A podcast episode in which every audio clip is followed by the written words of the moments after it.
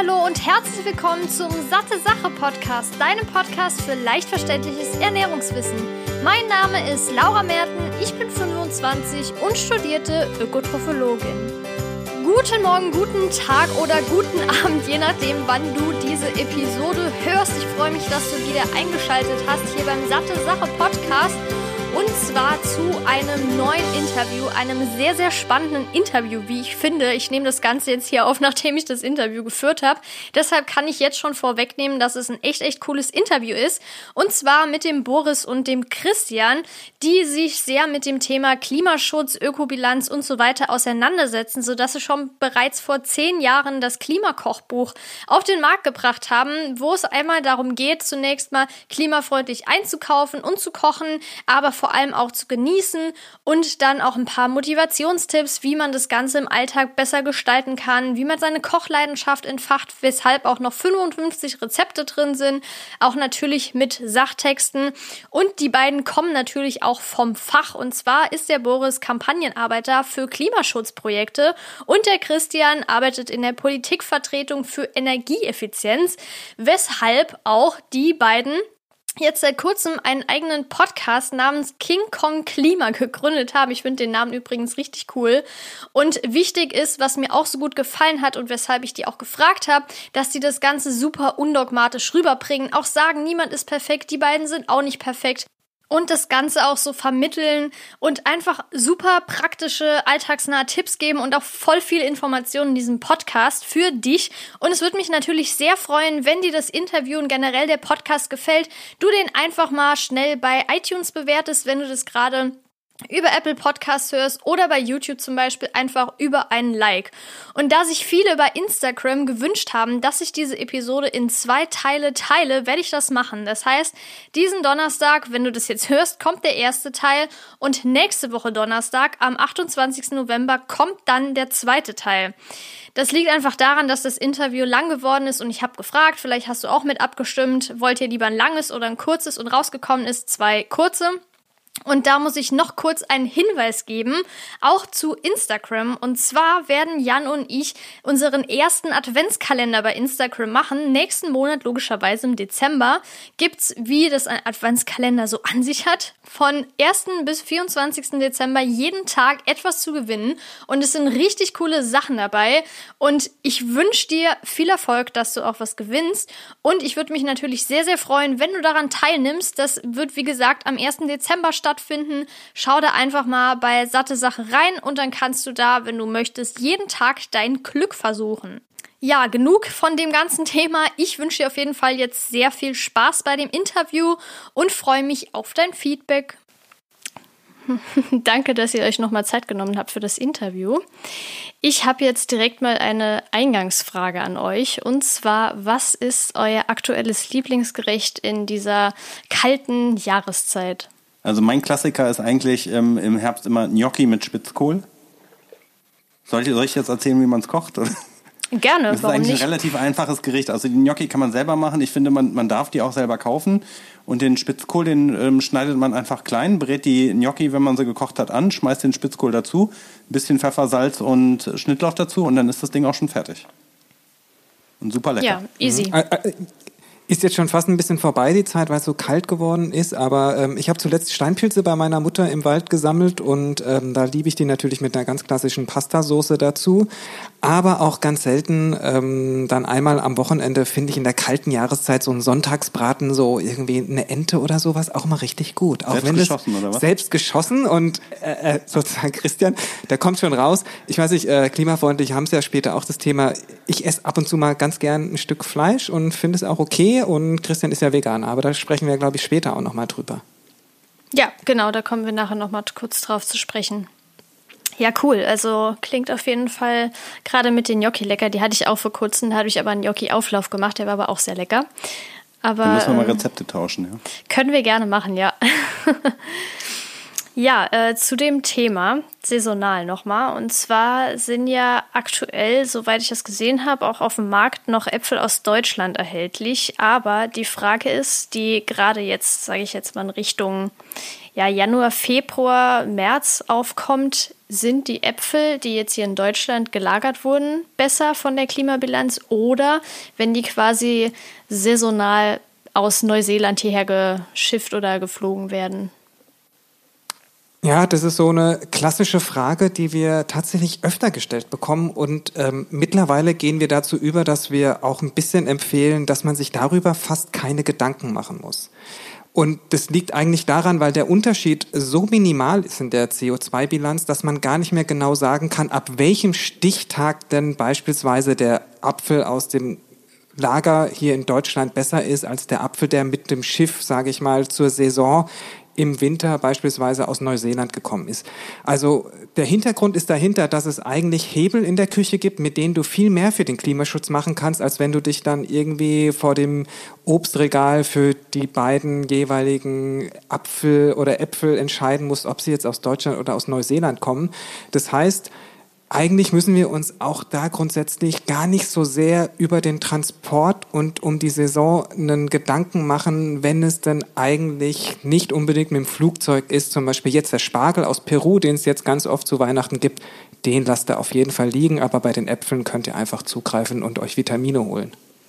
Okay, also ist der Unterschied jetzt nicht so extrem, dass ihr sagen würdet, man soll komplett die Finger davon lassen, wenn es jetzt nicht aus Deutschland N nee, ist? Nee, Genau, weil der, weil das, man kann es tatsächlich, müsste man es genau auf den Tag ausrechnen. Und das sind dann so minimale Unterschiede, wo die Bilanz dann, sage ich mal, so kippt, dass man eigentlich sagen kann, das ist eigentlich, also das Klima wird nicht davon gerettet, wenn wir jetzt plötzlich alle nur noch genau zu einem richtigen Tag entweder den Apfel aus Neuseeland oder den Apfel aus Deutschland essen. Es ist aber so, dass der Apfel natürlich dann am besten schmeckt und am klimafreundlichsten und am frischesten ist, wenn er gerade in Deutschland geerntet wird. Das ist ganz klar. Ne? Aber es gibt andere Sachen, die hauen viel mehr in die Klimabilanz rein. Äh, das ist das ganze Thema äh, Fleischkonsum beispielsweise. Mhm. Ja, ja, das hat ja äh, auf jeden Fall, also ich denke, das wissen mittlerweile alle, dass gerade Fleisch so der Klimakiller schlechthin ist.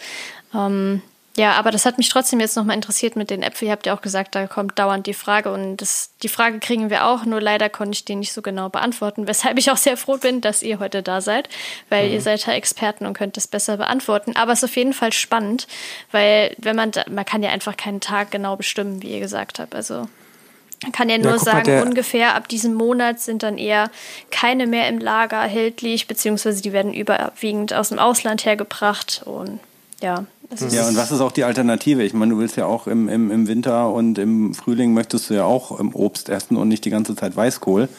Ja, und die anderen Sachen, die werden natürlich dann auch irgendwann in Gewächshäusern angebaut und transportiert. Also man sollte deswegen einfach Strich drunter sich keinen, keinen Kopf machen. Mhm. Ja, cool. Also ich denke auch, dass das äh, ja ein Lebensmittel ist, was jetzt nicht so krass in die Bilanz reinfällt. Jetzt würde mich aber noch interessieren, weil ein bisschen zählt ja auch sowas wie Verpackungsmüll dazu, was ja gerade bei Bio-Obst und Gemüse sehr ein sehr großes Thema ist. Und würdet ihr jetzt beispielsweise, wenn es, sagen wir jetzt nur mal Tomaten, muss jetzt nicht gerade im Moment aktuell saisonal sein, aber einfach mal Tomaten, würdet ihr die lieber abgepackt äh, in Bio Form kaufen oder würdet ihr die konventionell kaufen und lose, wenn sie aus Deutschland sind? Das heißt, sie sind jetzt beispielsweise Bio aus, was weiß ich, Spanien ähm, und abgepackt oder würdet ihr dann lieber sagen, nee, komm, ich greife auf die konventionelle Variante zurück, die liegt hier lose im Supermarkt und ist aus Deutschland? Da haben wir im Klimakochbuch eine ganz spannende ähm, Grafik auch dazu, wie sich das unterscheidet. Ähm, aber wenn du jetzt mal auf die Verpackung abzielst, die Verpackung selber hat aus Klimagesichtspunkten kaum Einfluss auf Klimabilanzen. Mhm. Nicht? Also das gibt andere Gründe, Plastikmüll in den Weltmeeren und so weiter und so fort. Aber aus Klimagesichtspunkten ist tatsächlich eher die Frage, ähm, wann kaufst du die Tomaten und wie wurden die angebaut? Kommen die aus dem Treibhaus? Also Tomaten werden ja auch auf den Treibhäusern an, äh, angebaut, die dann auch aus anderen Gründen, es gibt ja diese riesigen Farmen in Almeria, ähm, dann auch, auch nochmal Auswirkungen haben auf den, auf den Wasserkonsum und all solche Sachen. Und auch da ist wieder am Ende des Tages äh, der Punkt, die Tomate schmeckt dann am besten, wenn sie in Deutschland reif ist und nicht lange transportiert werden muss. Ähm, übrigens gilt ähnliches auch für die Dosentomate, die wird ja auch reif geerntet und verarbeitet, die schmeckt dann auch meistens besser. Ähm, aber am Ende des Tages ist es bei Tomaten ähnlich wie mit, mit, den, mit den Äpfeln. Das sind nicht die großen Klimakiller. Okay, aber ist es mit den. Die Klimakiller-Tomaten. genau, ist das mit den Treibhausgasen beziehungsweise in den Treibhäusern, ist es auch bei Bio-Lebensmitteln oder ist es nur bei konventionellen? Also, na, na, klar, es ist auch bei, also Bio heißt ja nur, dass es eine bestimmte Anbauart ist, aber ob die beispielsweise auch im Treibhaus ist und ähm, hier in, in, in Brandenburg im November stattfinden kann, das regelt das erstmal nicht, sondern das hat ja bestimmte andere Regelungen, dass man beispielsweise eher anderen Dünger benutzt und nicht spritzt und solche Dinge. Ähm, von daher ist es total schwierig. Also ähm, wir versuchen da immer so ein bisschen, klar, Mythen aufzuklären, aber es ist wirklich so, dass wir mittlerweile sagen, diese vielen kleinen Vergleiche und Tipps machen es einem ja total schwer. Das sagst, merkst du ja selber an unserer Antwort, ne? wo wir so sagen, irgendwie, wir können jetzt nicht eindeutig sagen, esst jetzt immer den Apfel aus Brandenburg von November bis Dezember und ab Januar beispielsweise lieber den importierten aus Neuseeland, weil das von so vielen Faktoren abhängig ist. Und ähm, wo wir viel mehr hingehen und sagen, versuch einfach mal die großen Dinge und die großen Hebel anzulegen. Also eigentlich, wenn wir mal sagen könnten, was ist denn jetzt das klimaschädlichste Produkt, was es gibt, dann ist es die Butter. Also das ist ganz klar, weil für die Butter brauchst du Milch und für die Kuh, die braucht unwahrscheinlich viel Futter, das jetzt angebaut werden muss. Das wird vielleicht dann auch noch mineralisch sozusagen gedüngt, dass da viel entsteht und wird viel verarbeitet und man braucht ja eigentlich nur Fett für die Butter und umso sozusagen mehr, man braucht sehr viel Milch, um dann dieses reduzierte Produkt zu bekommen. Und deswegen ist es so, wo wir sagen, naja, lieber an die dicken Brocken ran und äh, dort was machen und dann eben versuchen, sich nicht so an den Dingen, die für uns Verbraucher total schwierig sind, sie eigentlich auf die Reihe mhm. zu kriegen. Wobei die Butter eigentlich auch ein schlechtes Beispiel ist. Das hatten wir ja dann auch in der Podcast-Folge. Wie viel Kilo Butter isst man denn in der Woche? Ja, ja. Das ist, das ist ja auch wieder kaum was. Also es ist halt am Ende des Tages ist es hauptsächlich Fleisch, ja. Oder eben auch der Unterschied zwischen Bio- und konventionellem Anbau. Ja, ich finde es aber gut, dass ihr das sagt, dass man das nicht so genau ähm, ja sagen kann, dass viele Dinge einfach, was man vielleicht so hört, zu sagen, ja, ihr müsst jetzt hier äh, beispielsweise die Tomaten kaufen, nur wenn sie aus Deutschland kommen und so weiter. Und dann gibt es ja viele, die trotzdem zum Beispiel Fleisch essen. Ähm, und mhm. da finde ich es dann wie ihr auch gesagt habt, eher darauf zu achten, dass man diese Riesenbrocken, die wirklich stark ins Gewicht fallen, eher weglässt, als sich jetzt Gedanken zu machen, wo die Tomaten gerade herkommen, wenn man jetzt zum Beispiel genau. eine Tomate am Tag isst. Ja, ein Unterschied sind natürlich Flugmangos, auch sowas gibt es natürlich. Ja? ja, klar. Also dass Lebensmittel dann geflogen werden, weil sie einfach nicht so lange haltbar sind wie Äpfel. Da gibt es bestimmte Früchte, die dann halt eben schneller reifen. Und äh, da, das sind Sachen, die sollte man lassen. Aber bei den meisten Lebensmitteln, oder gerade bei pflanzlichen Lebensmitteln, der große Unterschied in der Klimabilanz ist, bin ich jetzt äh, Fleischesser, wie viel Fleisch esse ich, bin ich ein Flexitarier, bin ich ein Vegetarier und da kommt man dann halt im, äh, in seinem ökologischen Fußabdruck kommt man dann ein, zwei Tonnen kommt man runter von insgesamt elf Tonnen. Das muss man sich halt mal überlegen. Und die einzelne Tomate, die macht ja den Kohl nicht fett. Ja, das stimmt auf jeden Fall. Ich finde es auch gut, dass ihr jetzt direkt schon darüber äh, darauf hindeutet. Und zwar wollte ich jetzt auch noch mal fragen, wie das generell mit diesen exotischen Dingen ist, weil es gibt ja super viele, die sagen, sie setzen sich für Klimaschutz ein, wollen sich super gesund ernähren und so weiter, aber dann super viele exotische Dinge essen. Und ich frage mich dann, was das Ganze noch mit Klimaschutz zu tun hat, wenn man irgendwie jeden Tag eine Mango, Papaya oder sonst was isst. Mhm.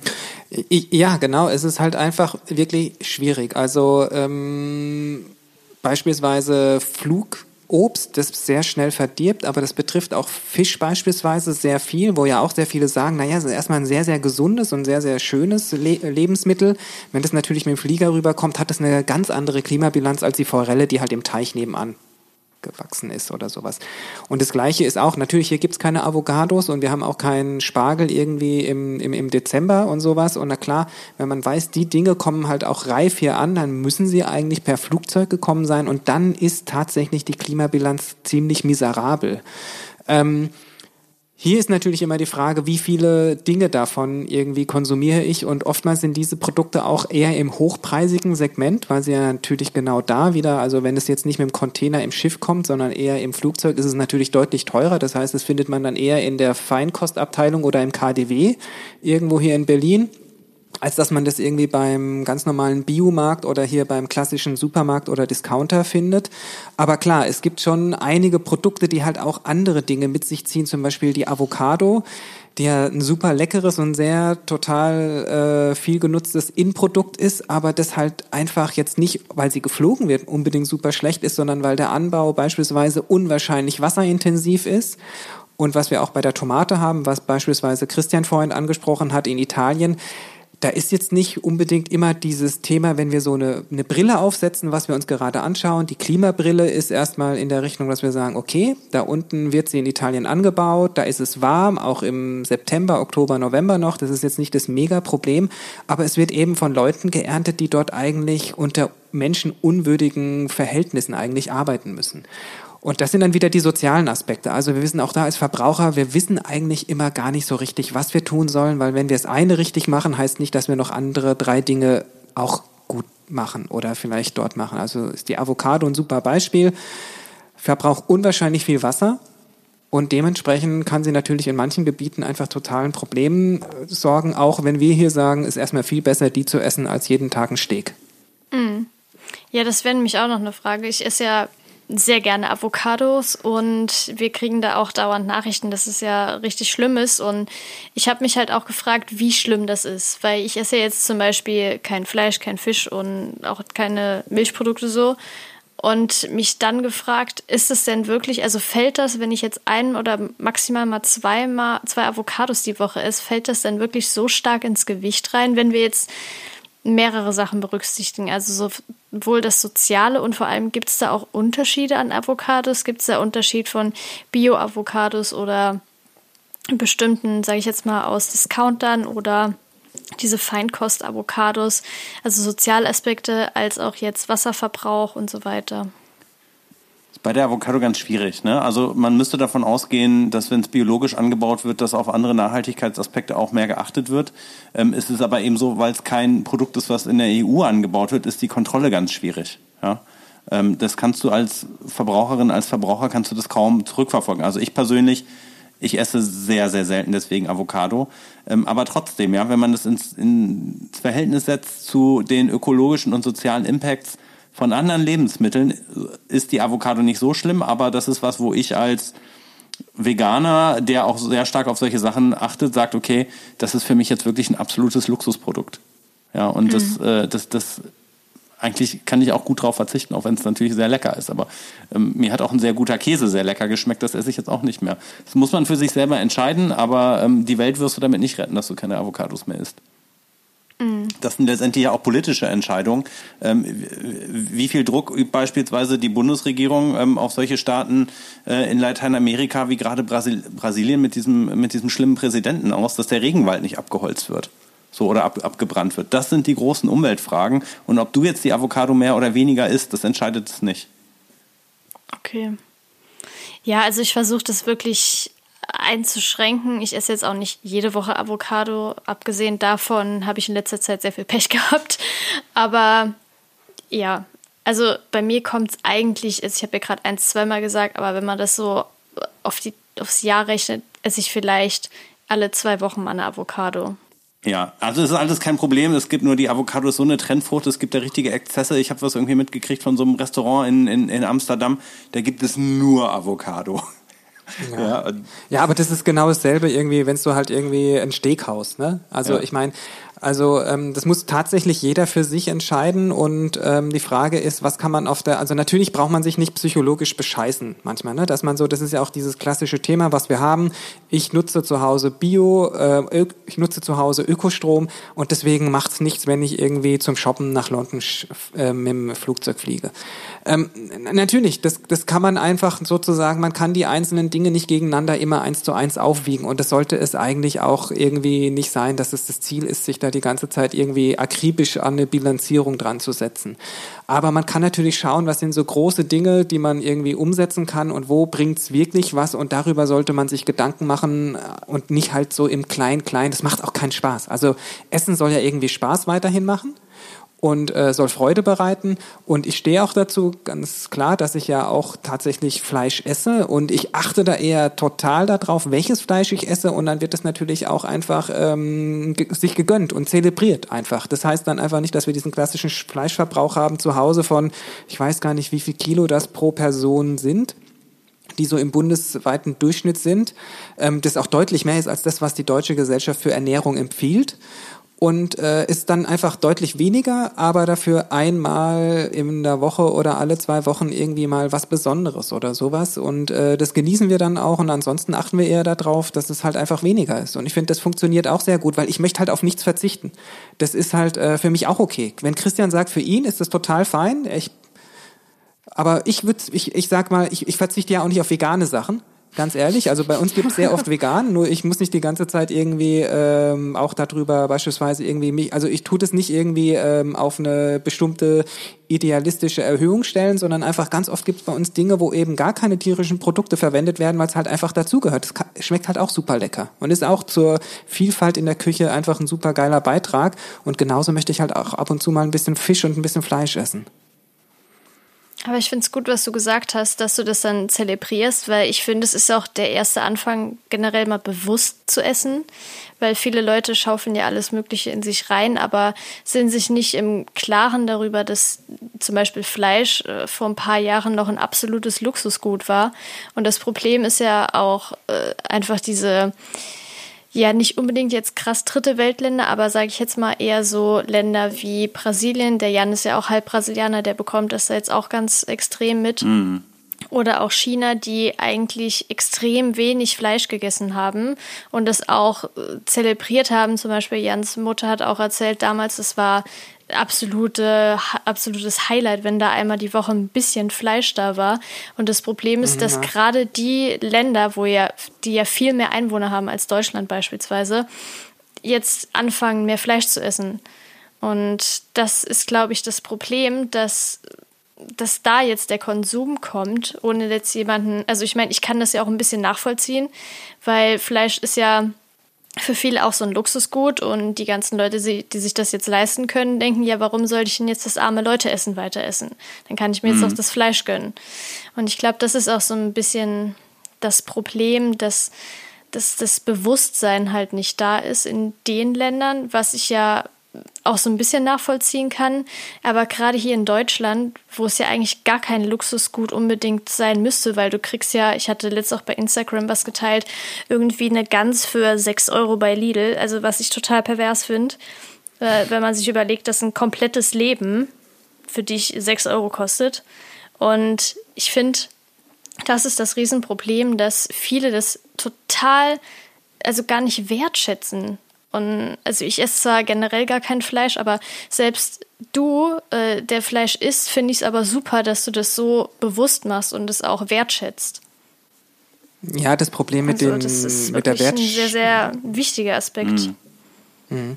Mit der Wertschätzung finde ich halt auch dieses Thema, ähm, was schätzen wir überhaupt noch wert? Ne? Das ist ja eher so eine Entwertung, die ja in vielen Bereichen stattfindet. Also auch beispielsweise früher kann ich mich noch erinnern, mein Gott, jetzt kommt es wieder raus, dass ich auch schon ein bisschen älter bin, aber als ich noch Kind war, da war beispielsweise Räucherlachs so was ganz Besonderes, wenn es das mal sonntags gab. Und jetzt findet man das irgendwie bei jeder Bäckerei zum Frühstück auf jeden halben Brötchen neben dem Mettbrötchen.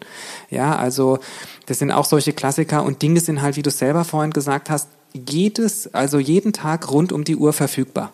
Egal, Lachs ob das was aber auch halt aus Möhren, habe ich gesehen. Das heißt dann L-A-X Lachs. Echt? Schmeckt ziemlich gut. Habe ja? ich auch ja. schon mal probiert und das macht man ja mit diesem Rauchsalz. Also nicht Rauchsalz, aber dieses mhm. Rauch, flüssige Rauchsalz. Oder was heißt flüssig Rauch quasi, ist ja nicht unbedingt Salz, glaube ich. Ja. Und das haben wir auch schon mal getestet und mir persönlich hat das durch dieses Raucharoma schon viel zu krass nach Lachs geschmeckt. Also ich konnte das nicht ganz aufessen. Das ist, das ist schon heftig. Ah, okay. Mhm.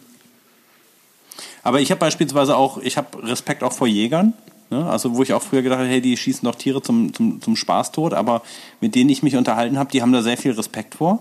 Die wissen auch, äh, wie das dann ist, wenn man so ein, so ein, so ein, Tier erlegt und aufbricht und weiterverarbeitet. Und das ist eine andere Wertschätzung, als wenn man es halt, wie du sagst, dann für ein paar Euro im, im Supermarkt sich irgendwie ein Pfund Hack kostet wahrscheinlich sogar weniger als ein Euro teilweise, äh, kauft und, und sich das dann irgendwie reinpfeift.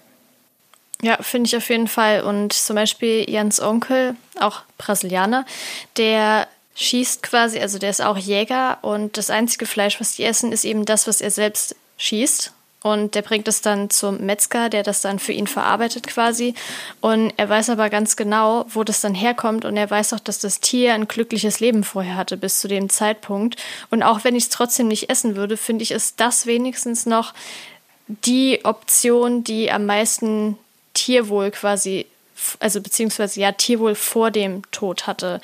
Als wenn man sich jetzt Schweine anschaut, die irgendwie ein paar Zentimeter Platz haben Mhm. Und das ist dann, denke ich, so die ja, äh, tierwürdigste äh, Art, Fleisch zu essen.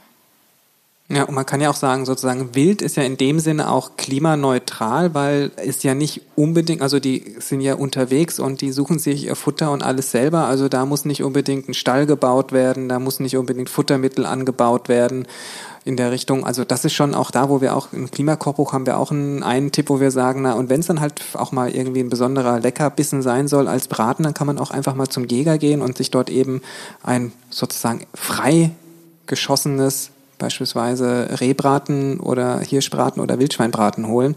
Und da muss man natürlich auch, da wird es auch wieder tricky, das, was dann beispielsweise in den Supermärkten angebaut wird, ist nicht immer das, was frei lebt. Mhm. Nee, deshalb würde ich auch eher direkt zum Erzeuger oder halt Metzger zum Beispiel hingehen, der das direkt verarbeitet. Also ich selbst nicht, aber wenn überhaupt, dann eher so in der Art. Äh, ich frage mich jetzt, wo wir gerade über Fleisch gesprochen haben, wie das denn mit Fleischersatzprodukten aussieht, weil die werden ja auch teilweise sehr stark verarbeitet. Und ist das dann, jetzt vielleicht abgesehen von dem frisch geschossenen Wild, ist es dann von der Klimabilanz sehr ähnlich oder ist es trotzdem noch ein meilenweit äh, zurückliegend, wenn man jetzt zum Beispiel Fleisch, Fle äh, Schweinefleisch äh, betrachtet, vergleichsweise? Mhm. Also grundsätzlich sind die tierischen Produkte, was Fleisch betrifft, immer ganz vorne dabei bei der CO2-Bilanz. Da kommen auch selbst hochverarbeitete vegetarische oder vegane Produkte nicht unbedingt in die, in die gleiche Liga. Ähm, vielmehr ist dann eher der Aspekt interessant zu beachten, dass es erstens natürlich ein hochverarbeitetes Lebensmittel ist und meistens ähm, auch da bei den Stoffen, die dann versuchen, möglichst nah an die Ursprungsprodukte heranzukommen, auch mit sehr vielen Ersatzstoffen, Aromen und, und Konservierungsstoffen arbeiten. Also ich erschrecke doch dann auch manchmal bei diesen Produkten, was denn da hinten drauf auch an vielen E-Nummern und äh, Produkten auch da drinnen steckt. Und das finde ich dann eher so ein bisschen das Thema, was mich auch ein bisschen abschreckt an der Sache.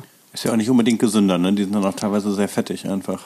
Ja, das auch. Genau, ja. und generell, also nicht nur unbedingt fettig, sondern die werden ja auch oft teilweise einfach mit Vitaminen zugesetzt, weil das damit dann beworben werden kann.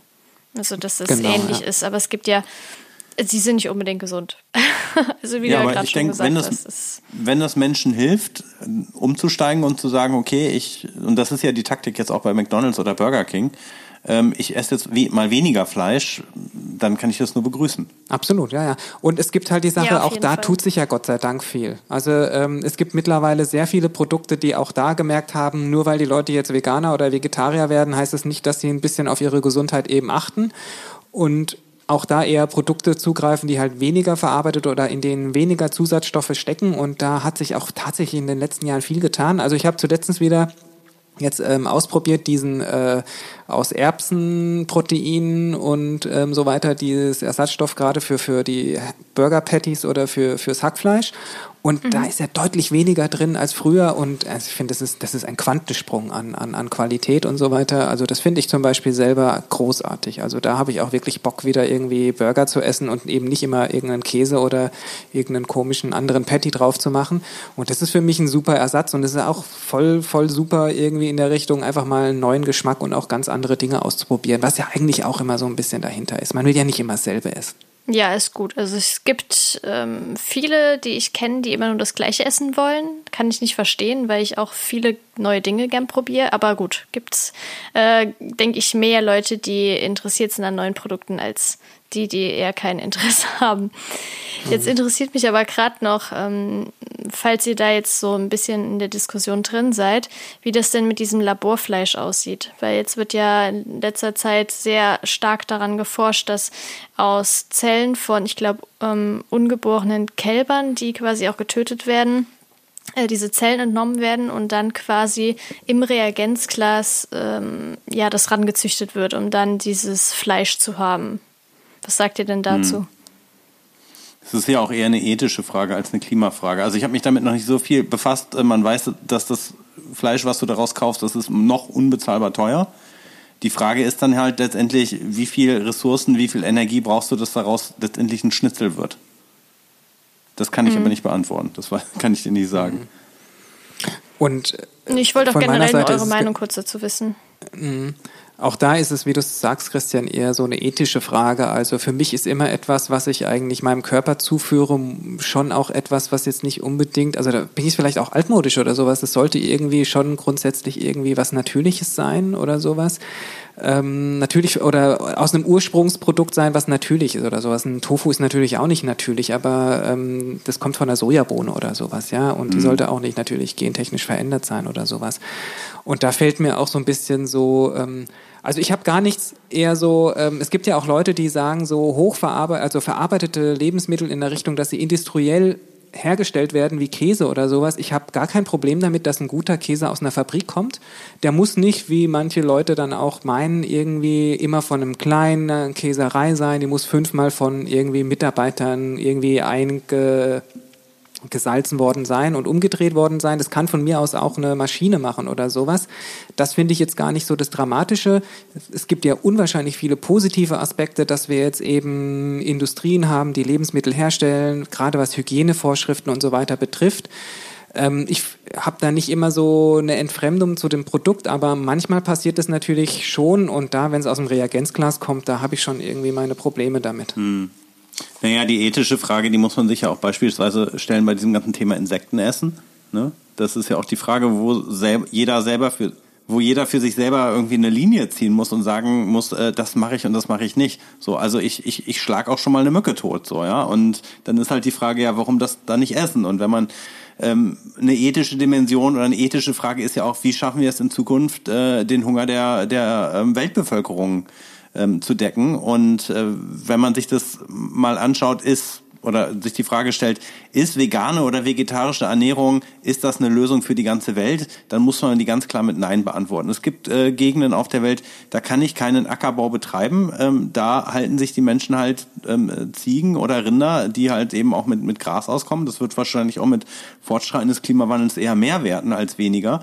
Ähm, und für mich persönlich ist es so, dass wenn ich in einem Industrieland lebe, wo es problemlos möglich ist, sich vegetarisch oder vegan zu ernähren, dann mache ich das. Aber die Frage, wie weit gehe ich da, ist das jetzt was, was irgendwie aus einem, aus einem Zellver Zellverbund geklont wurde?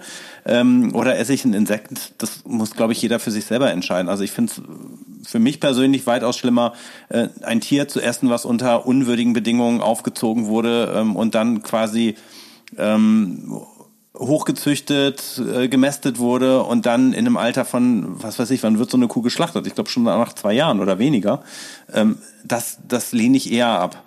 Das ist ganz klar. Also ich glaube, ich würde, wenn ich vor die Wahl gestellt würde, eher dann ähm, diesen geklonten Burger essen.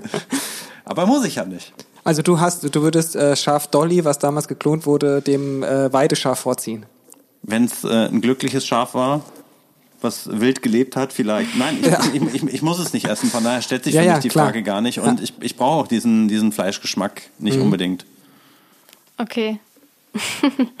ja, ist interessant. Also ich bin gespannt, was sich da in den nächsten Jahren noch entwickeln wird. Jetzt ähm, hat sich mir gerade aus euren Antworten noch eine Frage gestellt.